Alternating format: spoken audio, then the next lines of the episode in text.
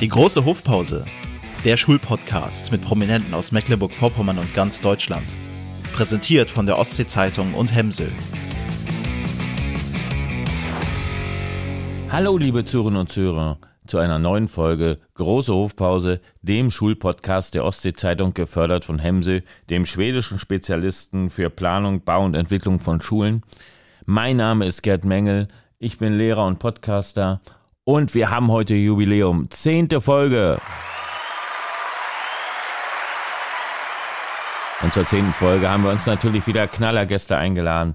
Da sitzt auf der einen Seite Daniel Jung. Daniel ist Deutschland bekanntester Mathematik- und Bildungsinfluencer.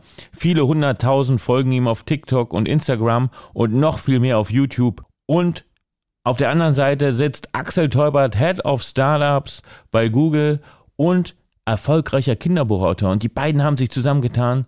Sie haben die Startup Gang fortgesetzt. Axel hat im letzten Jahr mit dem ersten Teil einen Spiegel-Bestseller gelandet. Darüber wollen wir uns heute unterhalten. Wir wollen uns über Ihre Schulzeit unterhalten und was für Sie die Bildung der Zukunft ist. Herzlich willkommen. Schön, dass ihr da seid. Hi, grüß dich. Ja, ich lande mich mal an euch ran. Wo erwische ich euch? Mich, mich erwischst du im schönen Reda Wiedenbrück. Ja, da habe ich heute ganz viel den Wunderts über Zahlen philosophiert, aber aus steuerlicher Sicht. Deshalb äh, wäre das, glaube ich, jetzt nichts für diesen Podcast. Wir beenden den Podcast jetzt an dieser Stelle. Alle, die jetzt, vielen Dank für die Leute, die noch dabei sind. Nein, Steuern wünschen sich übrigens viele Schülerinnen und Schüler, dass sie in der Schule mehr über Steuern erfahren. Also ich, ich frage mich, äh, wo sind wir hingekommen? Seit vielen Jahren. Seit vielen Ja. Jahren. Grüße Ax- an dieser Stelle. Ich bin morgen auf der OMR, große Messe und treffe Steuerfabi. Den werden bestimmt auch ein paar kennen. Die. Ja, ein großes Thema. Axel, du München? Ich äh, heute in München, äh, Homebase und am Wochenende noch in der Nähe von äh, Frankfurt, Gießen, meine alte Heimat, wo ich auch zur Schule gegangen bin. Ja, fangen wir doch mal an. Wenn ihr euch an eure Schulzeit erinnert, was sind da so die Momente oder was sind so Erinnerungen oder was, Schlaglichter, die euch sofort in den Sinn kommen? Wer fängt an? Einfach drauf los. Pausenhof, äh, Zocken, Fußball spielen, äh, Freiheit, Bammel, dass der Gong kommt und wir wieder in die Klasse äh, müssen und still sitzen müssen. Ja, war, Hausme war so ein Hausmeister auch mit so einem Schlüsselbund und so einem Kittel bei Der war tatsächlich, ja, und der hatte auch ein eigenes Kiosk. so mit, dem Brö mit dem Brötchen und dem, äh, dem, dem äh, ich weiß gar nicht, wie man es heute nennen darf, äh, was man da so zwischenquetscht mit Schokolade. Also das war wirklich Schokokuss. ja. ja, ja, völlig überteuert, äh, aber war cool. So, Jungs, rein jetzt. Also so ein freundlicher Hausmeister, nachhaltig, konjunktiv, gab's nicht immer nur Imperative. Ja. Wie war es bei dir, Axel? Ja, ähm, also ich habe da verschiedenste Erinnerungen, die mich doch, glaube ich, nachhaltig geprägt haben. Also eine Sache, die schon ein Einschnitt war, war der Schulwechsel mitten im Schuljahr. Durch die Einführung der Schulbezirke in Hessen damals, ja, haben wir Hals über Kopf äh, alles zusammengepackt und sind aber in Wirklichkeit nur auf dem Papier umgezogen, damit ich äh, auf die Schule äh, gehen konnte, die meine Eltern für richtig empfunden haben damals oder empfanden. Ähm, hat sich aber als guter Schritt erwiesen. Nur so ein, so ein, so ein Schulwechsel mitten in der, im Schuljahr, das war schon hart. Das, das hat nachgewirkt. Und dann natürlich mein Austausch ja in Australien, wo ich mal eine ganz andere Art von Schule kennengelernt habe, mit Ganztagsschule und Schuluniform. Ja, wie, was war da das Besondere? Also hast du schon gesagt, jetzt Schuluniform und Ganztagbereich, aber was hat dich da noch geprägt? Mm, Also da habe ich tatsächlich dann, es ist ja so, äh, man lernt ja immer nur dann Sachen schätzen, wenn man sie nicht mehr hat. Und in Australien habe ich tatsächlich das deutsche Schulsystem schätzen gelernt, was doch, ähm, ja, wo man wesentlich mehr Freiheiten hatte. Ähm, da ist man halt morgens mit dem Schulbus hingekarrt worden und am späten Nachmittag abgeholt äh, worden. Das gesamte soziale Leben fand eigentlich auch dort statt. Und das hat schon, also ich hatte schon das Gefühl, dass sie dadurch so ein, zwei Jahre zurück waren in der, in der persönlichen Entfaltung, äh, die Jugendlichen dort.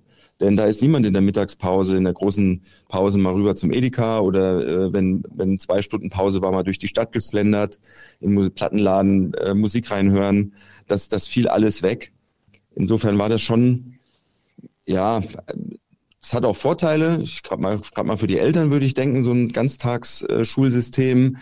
Aber ich habe mich unfrei gefühlt.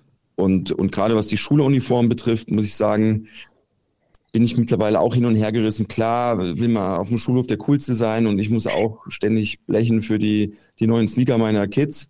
Auf der anderen Seite nahm das Ausmaße an, wo man dann an, an Non-School-Uniform Day musste man dann, glaube ich, einen australischen Dollar zahlen dafür, dass man mal keine Schuluniform tragen durfte. Ich glaube, an dem Tag war ich der Einzige mit Schuluniform, weil ich gesagt habe, also für freie Klamottenwahl jetzt auch noch Geld zahlen, nein, danke. Obwohl du bist doch gar nicht aus Schwaben, dass du den Dollar gespart hast. Ja, aber meine Frau. Aber das, Ach so, das gut. damals noch nicht ahnen.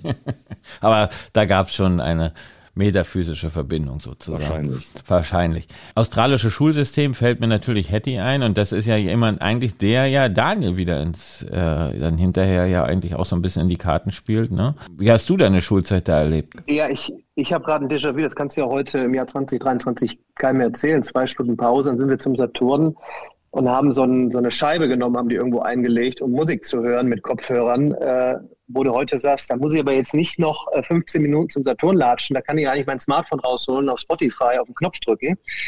Wo man jetzt eigentlich überlegt, wow, äh, war das jetzt schlecht, dass du Zeit verloren hast, weil heute ist ja alles schnell und instant und sofort und äh, muss und äh, Reizüberflutung und TikTok und auf einmal bin ich bei äh, drei Stunden und habe mir ganz viel angeguckt es war auch irgendwie entschleunigt, wenn ich jetzt gerade mal überlege, mal äh, so mit äh, zwei, drei äh, Kompanieros einfach mal zu schlendern.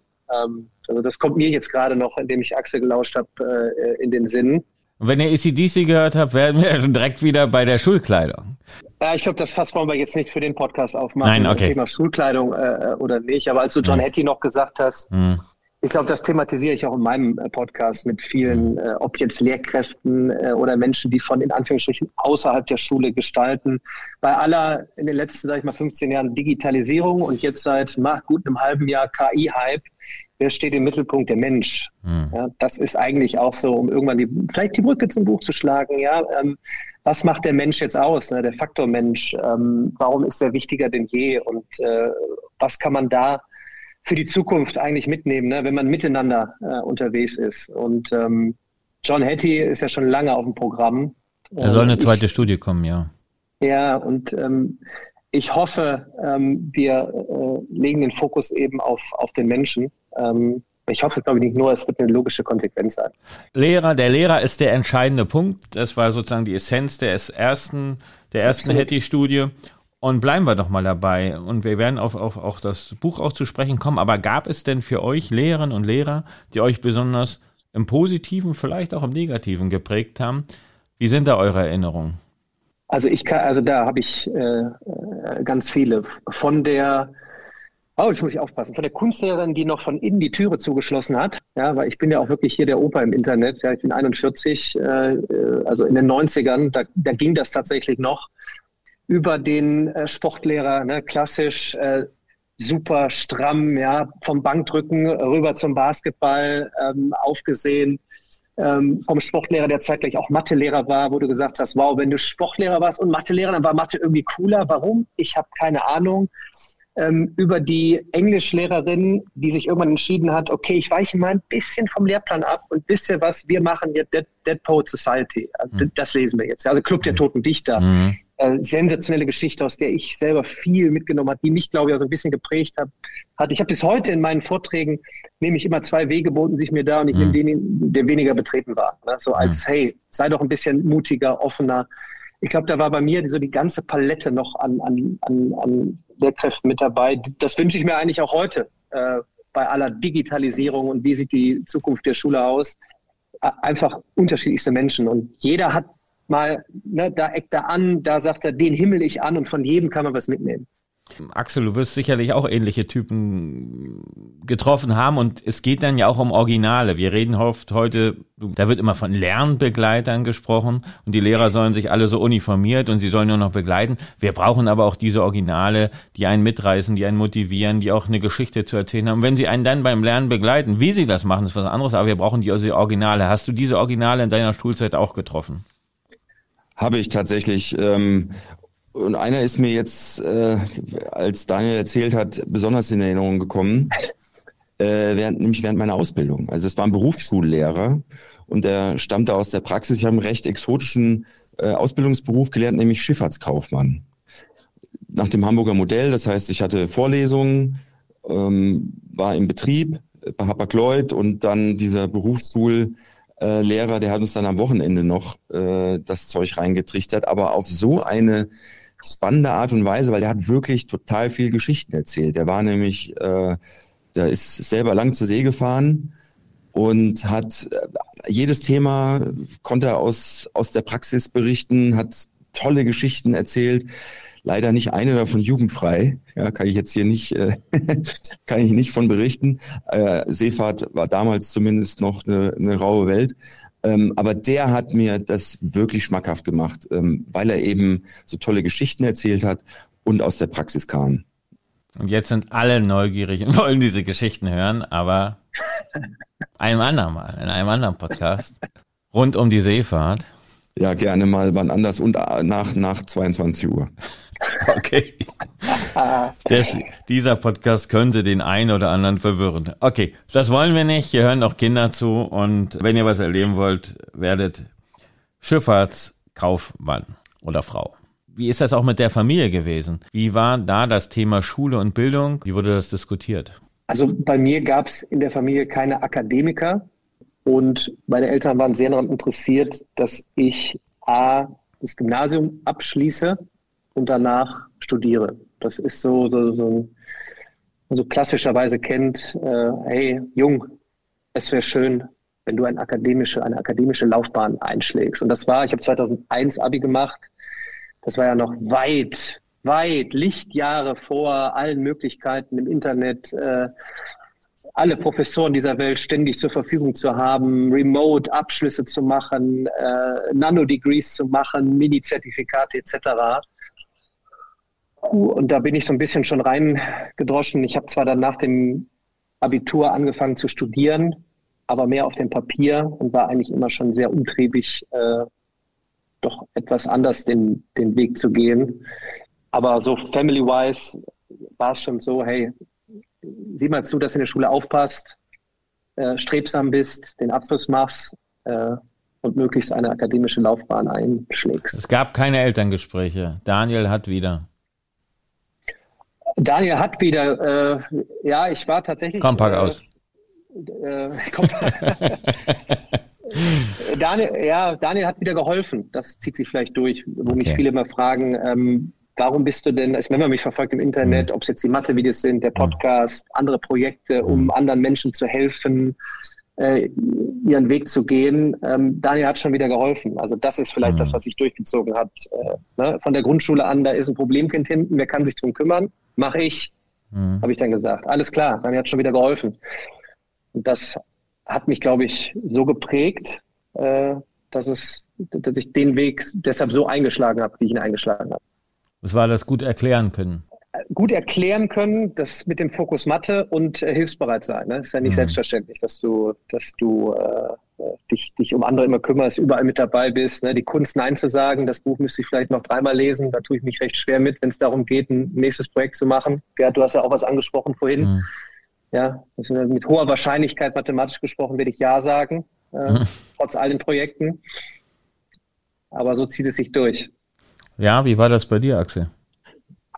Auch kein Akademikerhaushalt. Ähm, bei mir war es so, mein äh, Vater war Unternehmer, der hat das Familienunternehmen äh, übernommen. Sein älterer Bruder, der war wohl ein bisschen fleißiger in der Schule und auch ein bisschen schlauer vielleicht, der durfte studieren. Aber bei meinem Vater war von Anfang an klar, der übernimmt die Firma.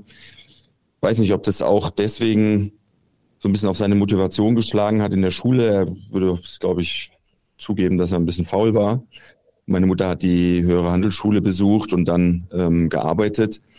Und ich muss, ich habe, also ich kann dir gar nicht genau sagen, war, wie das kam, dass bei uns sowohl Abitur nie zur Diskussion stand. Also wir haben, mein Bruder und ich dann beide Abitur gemacht, das war irgendwie klar. Und dann auch beide studiert. Und da muss ich wirklich auch meinen Eltern äh, Danke sagen und Tribut zollen, dass das dass sie das gemacht haben und auch vielleicht die, die, die Wichtigkeit erkannt haben von Bildung, obwohl sie selber jetzt nicht die höchste Bildung zumindest mal genossen haben. Hm, hinzu kommen, beide haben ein Austauschjahr in, äh, im Ausland gemacht. Auch das ist ja keine Selbstverständlichkeit. Also ich will nicht sagen, dass sie aus einem bildungsfernen äh, Umfeld kamen, aber akademische Ausbildung war da auf jeden Fall nicht Prio eins und trotzdem haben mein Bruder und ich das durchgezogen. Da bin ich auch extrem dankbar. Nichtsdestotrotz würde ich sagen, habe ich auf jeden Fall auch ein Stück Unternehmer Gen abbekommen und deswegen auch eigentlich immer nebenher ja, Projekte gemacht oder teilweise auch Unternehmen gegründet. Wenn man euch natürlich äh, sich mit euch beschäftigt oder vielleicht hören jetzt auch, ich gehe davon aus, dass einige auch bewusst jetzt wegen euch die Folge hören, da spielt natürlich, ist sofort, klar, Daniel, Mathe ist auch so sofort Mathematik und Nachhilfe, aber eben alles digital. Es ist mit Digitalisierung, Technologie, Axel, deine Bücher. Wie, welche Rolle hat das denn in eurer Schulzeit schon gespielt? Also bei mir, ich bin gespannt, Axel, bei dir gleich. Bei mir war die Technologie, ähm, hat sich immer gefreut, wenn dieses technologische Wunder von äh, Videorekorder mit dem Fernseher reingeschoben kam. Heute gucken wir einen Film. Wow. Gott sei Dank. Keine Druckbetankung, zwei Stunden Biologie, Mitose und Co. Wir schauen schön den letzten Urlaubsfilm vom Biolehrer. Wahnsinn. Und das war's, glaube ich. Äh, die Bücher hatten zu Ende der 90er, glaube ich, CDs hinten dran oder drin schon, glaube ich. Die hat aber nie einer abgespielt in den ersten CD-ROM-Laufwerken zu Hause. Das war's. So, und 2001 Abi war noch richtig schön. Also meine, ich glaube, meine beiden Mathematik-Leistungskurs Vorbereitungskladden, wie ich sie mal nennen, waren so zerfetzte Zettel einsortiert. Und damit habe ich dann mit Altklausuren in Papierform beschriftet für meine Mathe-Abi-Klausur gelernt. Mhm. So, analog pur. Ja, bei mir ganz ähnlich. Also ich habe sogar noch vor die Abi gemacht. Das, ich sage jetzt aber nicht wann, sonst auch ich mich hier als als. Äh, Solange ich hier dabei bin, ist alles ist alles. Ihr seid ihr alle äh, also, junge Hüpfer. Ja, VHS war ja advanced. Ich habe tatsächlich noch hier so auf, auf Celluloid äh, Filme rattern äh, in Bio, die Meiose, Mitose, das war noch so ja, aus den 50er Jahren schwarz-weiß. Ähm, die Digitalisierung fand eigentlich dann so im Kinderzimmer statt. Ja? Also ich hatte einen C64, habe damit auch so ein bisschen Alibi programmiert, aber natürlich hauptsächlich gezockt und wir haben auch wild Raubkopien geswappt und verkauft auf dem Schulhof. Wir haben uns das alles selbst beigebracht. Ich behaupte immer noch, das meiste Vokabular habe ich bei Maniac Mansion und Zack McCracken gelernt. Also zumindest mal die Vokabeln Push, Pull, Pick Up, ja, Open, Close. äh, und ich habe, das weiß ich noch, irgendwann so Oberstufe mal so einen Maschinenschreibkurs gemacht. Aber schon noch mit einer analogen Schreibmaschine, so Teil analog digital. Da zähre ich heute noch von. Also Zehn-Fingersystem, ja, ich würde mal sagen, es sind mittlerweile eher so acht Finger, aber das hilft natürlich immer noch extrem. Das war's mit der Digitalisierung bei uns in der Schule. Ja, und der Traurige ist, es ist bei vielen heute immer noch so die traurige Wahrheit ist, dass natürlich genau die Zustände, über die ihr sprecht, oder Daniel auch gerade gesprochen hat, ja leider immer noch Zustand in vielen Schulen sind. Äh, was mir einfällt, Biologieunterricht, äh, ich hatte jetzt eine Assoziation in meiner, äh, ich war zwischenzeitlich auf dem Internat, in, in so einer Spezialschule, und dann hat der Lehrer gesagt, äh, wir gehen, Biolehrer, wir gehen heute Weinbergschnecken sammeln. Und wir waren nun, wir waren alle darauf aus, also mit der jungen Gruppe, die Klassen wurden geteilt, dann noch wirklich nach Geschlecht. Und dann hat man die Weinbergschnecken gesammelt und dann hat er die zubereitet zu Hause für uns. Und er hat, glaube ich, sogar Wein genommen, obwohl wir noch nicht. Ja, das ist verdammt, ja. Ja, aber der, Ma äh, der Mann ist rehabilitiert. Ich glaube, die standen sogar unter Naturschutz zu dem Zeitpunkt. Ich weiß es nicht. Es ist lange her. Es ist im letzten Jahrtausend gewesen. Ich, ich konnte nicht anders. Ich wurde gezwungen. So. Trotz, trotzdem ist ja die Geschichte hängen geblieben. Ja. Wahrscheinlich eher als, was ist Plusquamperfekt oder Präteritum. Ja, weil es ein Typ war. Obwohl, den haben wir immer rumgekriegt, indem wir, der war Angler. Und dann, wenn wir keine Lust hatten, dann hat, haben wir ihm irgendwas vom Angeln oder irgendeine Geschichte und dann ähnlich, bloß jugendfrei hat er dann eben Angelgeschichten erzählt. Also, also das blieb, äh, blieb dann hängen. Aber er war ein Typ. Wie haben denn eure positiven Erfahrungen? Ihr habt euch auch geholfen, eure Karriere so zu starten, wie ihr sie heute lebt. Bei mir war es mein äh, Mathe-LK-Lehrer, freundlich der Mümmelmann genannt, ähm, weil er immer, das, war so ein, war ein Doktor, etwas älter, aber ist ja nicht schlimm. Und er war Kariertes so am, Hemd. Im Pausen, er hatte so ein Pausenbrot, war immer so am Mümmeln, deshalb der Mümmelmann. Aber super, super pfiffig, ähm, ein gesunder Mix aus Strenge und Leine lassen. Ähm, und noch anders als heute. Ich habe die letzten 20 Jahre Thema äh, Nachhilfe, Hilfe in Mathe. Ich habe ja die, die, ganze, in Anführungsstrichen, Transformation Richtung Zentralabitur äh, mitgemacht. Und der ist noch, also der ist über die Tafel geflogen und du hattest Bock, ihm zuzuhören. Ne? Es war ein Typ, ja, äh, alt, älter, schmaler, kleiner, aber trotzdem autoritär und trotzdem Leine geben. Du hattest Bock hinzugehen, du hattest Bock bei ihm, mit ihm äh, Abitur zu machen. Und ich habe den Effekt tatsächlich nur wieder Ende der 2000er erlebt, als ich mich mit amerikanischen äh, Elite-Universitäten beschäftigt habe, die ihren Content auf eigenen Plattformen und auf YouTube bereitgestellt hatten. Und da war mhm. einer, äh, Professor Strang, heißt der, grüne Tafel, einfach eine Kamera, eine Einstellung, anderthalb Stunden. Und mit einer smarten Art ist er über die Bühne geflogen. Äh, und du hast, obwohl du ihn nicht gesehen hast, lag ich halt auf der Couch sonntags und habe mir auf YouTube seine Vorlesung angeguckt. Und ich hatte den gleichen Effekt. Und ich dachte mir, wow, das ist ein Typ, der transportiert, obwohl einfach nur in anderthalb Stunden gefilmt worden ist, die Mathematik. Und zwar in, in höchster Form. Ich dachte mir, das ist ja der Wahnsinn.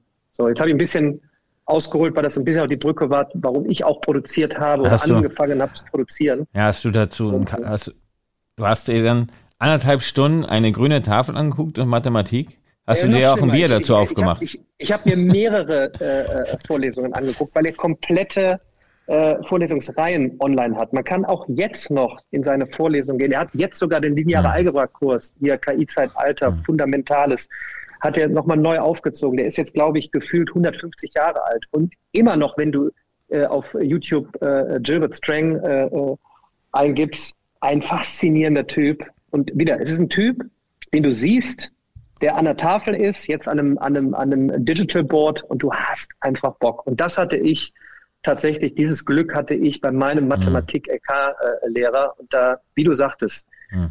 äh, und das wird wahrscheinlich bei allem Progress in, in KI noch etwas dauern, dass du wirklich diesen Effekt hast, wo ein Mensch dich begeistert. Mhm. Axel? Ja, mir fallen zwei Sachen ein. Also einmal gab es einen Englischlehrer, äh, ist eher ein Negativbeispiel, bei dem war klar, der Teubert hat immer die vier. Also der Teubert ist Was so der Marker für die vier. Und alle, die ein bisschen besser sind, haben eine bessere Note. Und also bei dem war ich immer auf einer vier gebucht. Da konnte ich auch wirklich machen, was ich wollte. Und äh, der hat dann, glaube ich, eigentlich dafür gesorgt, dass ich nach Australien gegangen bin gedacht, okay, da schlage ich zwei Fliegen mit einer Klappe. Also erstmal sehe ich mal was anderes und ich lerne einigermaßen vernünftig Englisch, zwar mit so ein bisschen einem weirden Akzent ja. ähm, oder Dialekt, aber war, war cool. Ähm, und Positivbeispiel, ja, also ein bisschen ähnlich wie das von Daniel. Also ich bin quasi immer nachts mit Professor Dr. Lesch ins Bett gegangen und eingeschlafen und ganz, die ganz alten Filme auf Alpha Centauri, äh, Bayerischer Rundfunk oder Hessischer Rundfunk bei uns, der konnte ohne Hilfsmittel komplexe äh, physikalische, aber natürlich vor allem astrophysikalische ähm, Zusammenhänge erklären, so dass ich zumindest das Gefühl hatte, ich habe es verstanden. Also ich konnte es dann nicht immer wiedergeben, so, aber das ist bis heute so ein Typ, wo ich sage, wow, der schafft es, komplizierte Dinge einfach zu erklären und auch so, dass sie, dass es auch Spaß macht zuzuhören. Und das Interessante ist, dass die Wissenschaftler, die in den 70er Jahren diese Filme aufgenommen haben, die Hemden, die die getragen haben, tragen die Wissenschaftler heute noch. Also, du triffst diese Typen beim Maschinenbau, Physik und so, triffst du sie immer noch wieder. Aber die stehen halt für, für, für die Inhalte und sie haben sie verinnerlicht und, und so weiter. Bayern Alpha, glaube ich, oder heißt das äh, Alpha heißt der Sender, ich glaube, die zeigen diese Sachen auch immer noch. Äh, da muss ich, da muss ich noch einwerfen, wenn wir schon aus der Schule rausgehen, äh, im Thema äh, außerschulisch äh, gelernt, Telekolleg war das Format. Ach. Und dann werbe ich Dok Dr. Eberhard Weiß ein. Ich glaube, ich war einer der wenigen in den 90ern dann äh, von den Schülern, der sonntags morgens um 9 Uhr Telekolleg Mathematik 1, 2 und 3 geguckt hat. Ja, ganz klassisch. Kann man jetzt noch äh, YouTuben, sozusagen Dr. Eberhard Weiß Telekolleg. Da steht er da in dem, wie du gerade sagtest, Hemd und äh, heute Infinitesimalrechnung. Also kannst du heute keinen mit abholen. Ja, da würde jeder äh, einschlafen. Eine Stunde linear im TV. Aber Ich glaube, ja, in den 70ern fing die Produktion an. Verrückt. Ja. Also so lange bin ich nie wach geblieben. Also Lesch kam immer so um drei, da kam ich dann. Sonntags morgens. Sonntags ja, ich sag ja, also Lesch kam halt um drei, da kam ich dann. er hat doch gesagt, da kam er rein. Aber bis neun habe ich halt nie gefeiert. Deswegen habe ich das nie geguckt. Schade. Wir sollten das äh, vielleicht, da kann man noch vielleicht noch ein Business draus machen, diese alten Dinge äh, noch mal ein bisschen aufpeppen. Ähm, aber da sind wir schon bei eurem Buch letztes Jahr rausgekommen und jetzt kommt der zweite Teil. Was können wir dieses Mal erwarten? Also, wir haben den Titel geändert. äh, heißt jetzt Classroom Coach aus mehreren Gründen, oh. aber vor allem natürlich, weil Daniel mit an Bord ist. Er nicht selber Lehrer ist, aber ich glaube, ich vielen Klassen hilft beim Mathe äh, lernen. Mein Schwager übrigens äh, Mathe und Sportlehrer Mhm. Genau wie du vorhin sagtest, Daniel, die Kinder lieben den Sportunterricht, lässt er die immer Fußball zocken oder sonst was und, und dann ist er auch gleich, dann ist auch gleich Mathe irgendwie cooler, macht mehr Spaß. Hinzu kommt, dass der auch Zaubertricks äh, kann und immer einen Zaubertrick macht pro Mathe-Schule. also die lieben den und die Kombis scheint es echt äh, Gold wert. Jedenfalls geht es auch hier um eine Geschichte, ähm, wo ja die Kinder eigentlich anderen helfen beim Lernen zusätzlich zu Lehrern, also nicht Ersatz, sondern Ergänzung. Da war Daniel natürlich prädestiniert äh, bei dem Thema. Entstanden ist das Thema während der Corona-Pandemie und ich habe zwei schulpflichtige Kinder und habe gesehen, was da alles nicht so gut läuft beim Thema Digitalisierung der Bildung. Und so kam die Idee für Band 2 und dann war klar, dafür brauche ich einen Co-Autor, der das glaubwürdig ähm, vermitteln kann und mir da auch helfen kann, das zu schreiben. Und dann haben wir uns gefunden. Ja, und für mich ist natürlich, ähm, wir haben es schon gesagt, der Faktor Mensch, äh, dass hier, so viel kann man spoilern, äh, Karl vor die Kamera tritt und du einfach eine Person siehst. Ne? Genau wie ich an die Tafel gegangen bin und viele immer gefragt haben, was machst du denn eigentlich jetzt anders als eine Lehrkraft? Ich sage, ich wollte ja gar nichts anders als eine Lehrkraft machen. Ich habe einfach den Effekt schon mit Telekolleg erlebt. Ich habe den Effekt mit YouTube erlebt und amerikanischen Professoren. Ähm, ich dachte mir, wow, äh, du brauchst jetzt nur nicht anderthalb Stunden. Gerhard, du fragtest vorhin, hast du da wirklich mhm. die ganzen anderthalb Stunden gesehen? Ich kannte es ja aus der Rückmeldung, es sind doch oftmals nur die, hilf mir doch bitte nur bei der einen Sequenz, bei der Potenz, was ist das nochmal? Und dann zeig mir das doch aber, wie es schon immer funktioniert hat äh, in der Historie der, der Menschheit. Da ist jemand, eine Person und die erklärt dir etwas. Ähm, und damit kannst du begeistern. Und das ist auf dem Lernpfad einfach nur ein Additum und eine Möglichkeit. Und sie bündelt halt alles, was ich auch seit 20 Jahren mache. Ich wurschtel mich ja irgendwie durch äh, äh, mit Unternehmensgründungen und versuche nicht Bildung für Kids zu monetarisieren, sondern wie kann ich es auf anderen Wegen machen? Und so kommst du dann auf einmal, ich bin ja seit 41 Jahren das lebende Start-up. Das heißt, du musst dich immer mit irgendwie mit Menschen zusammentun. Du brauchst neue Kompetenzen, du musst reden, du musst pitchen. So, und so kam ganz viel zusammen. Und dann, als Axel angefragt hat, dachte ich mir, wow, daraus könnte man doch eine tolle Geschichte machen, weil es nun mal eben auch ein großes Thema ist für was brauchen wir denn jetzt in Zukunft? Was heißt es denn zu pitchen? Nein, wir müssen nicht immer pitchen, weil wir ein Startup gründen müssen, sondern wir pitchen unser ganzes Leben jetzt auch in Teams in der dynamischen Welt. Kommen wir immer schneller zusammen. Und ich kenne es ja noch aus der Schulzeit. Ich muss vielleicht zwei Referate halten und nicht groß immer permanent pitchen und da ist ein Problem und neu, sondern das Übliche. Hausaufgaben machen, okay, das war vielleicht ein Pitch. Und das fand ich super spannend, in eine Kindergeschichte äh, zu bringen und das den Kids spielerisch mit meiner Geschichte dann auch verpackt äh, näher zu bringen, mit dem Fokus auf Bildung, Wissen zu transportieren, additiv und dann zu gucken, wie es weitergeht. Und da bin ich, da freue ich mich auf die Rückmeldung, ähm, weil ich das ja auch aus meiner Community mitbekommen habe, hey, was machst du da eigentlich? Nicht nur Mathe, sondern was machst du denn sonst so? Was brauchen wir in der Zukunft? Du hast vorhin Lernbegleiter gesprochen. Was ist die Rolle jetzt der Lehrkraft? Mhm. Was heißt es, gemeinsam voranzugehen? Und das kann man schon spannend äh, verpacken. Wir haben es mhm. zumindest probiert. Mhm.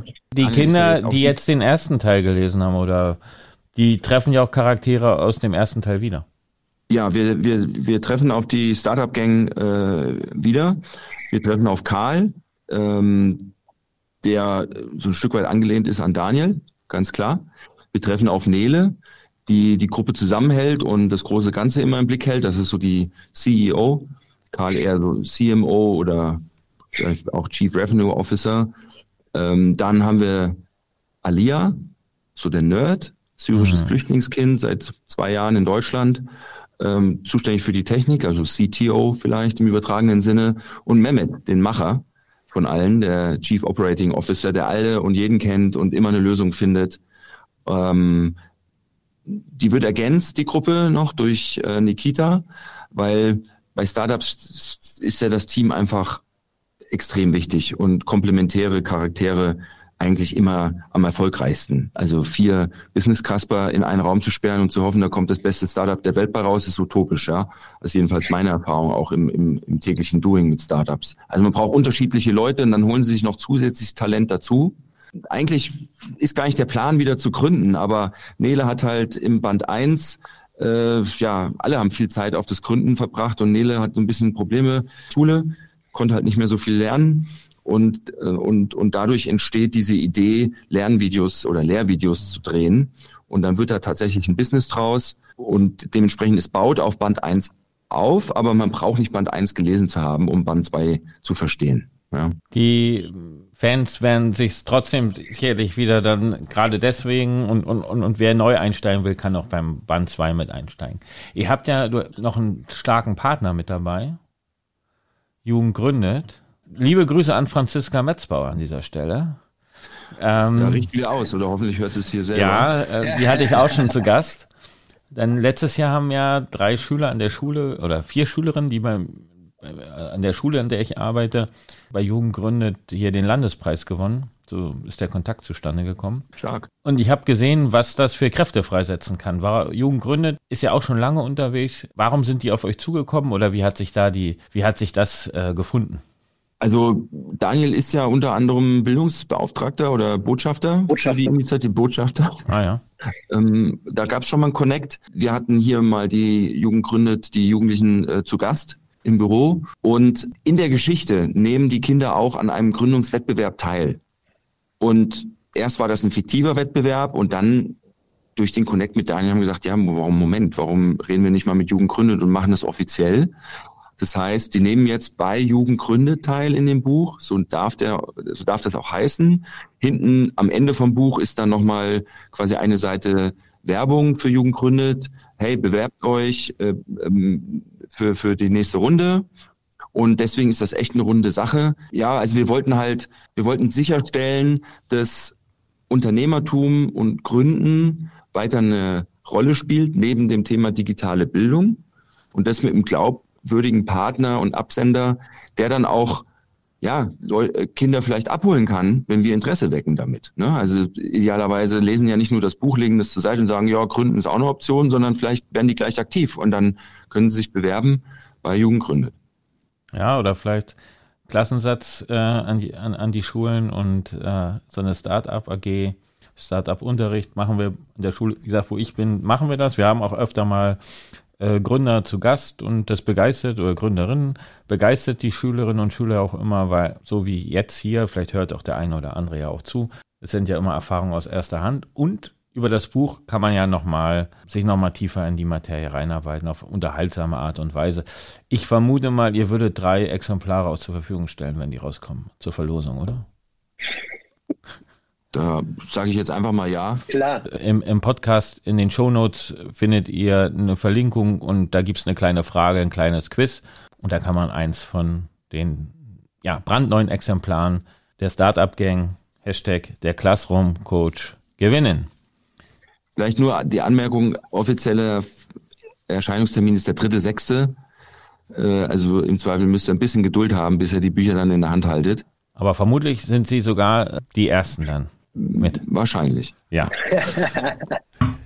Wir haben jetzt schon ganz viel nach hinten geschaut, so ein bisschen waren wir in der Gegenwart, wir haben uns über Jugend gründet unterhalten, da auch nochmal meine Motivation eben aus der Erfahrung heraus macht an die Jugendlichen und Jugendlichen, macht da mit, wenn Eltern hier zuhören, äh, unterstützen Sie Ihre Kinder dabei und für Schulen und Lehrerinnen und Lehrer informieren sich, ist es ein niederschwelliger Einstieg hier, sich mit dem Thema, wirklich mit einem Zukunftsthema, Gründen auseinanderzusetzen da sind wir in Deutschland besser als man denkt, aber nicht gut genug. Das äh, muss man sagen. Und ich sende hier in Mecklenburg-Vorpommern, da habe ich die traurige Nachricht, wir sind auf Platz 16, was Gründen betrifft. Ähm, deswegen an unserer Schule auch Startup-Unterricht und da arbeiten wir mit der, liebe Grüße an die Gründungswerft an dieser Stelle auch, die uns da in Zukunft unterstützen wird.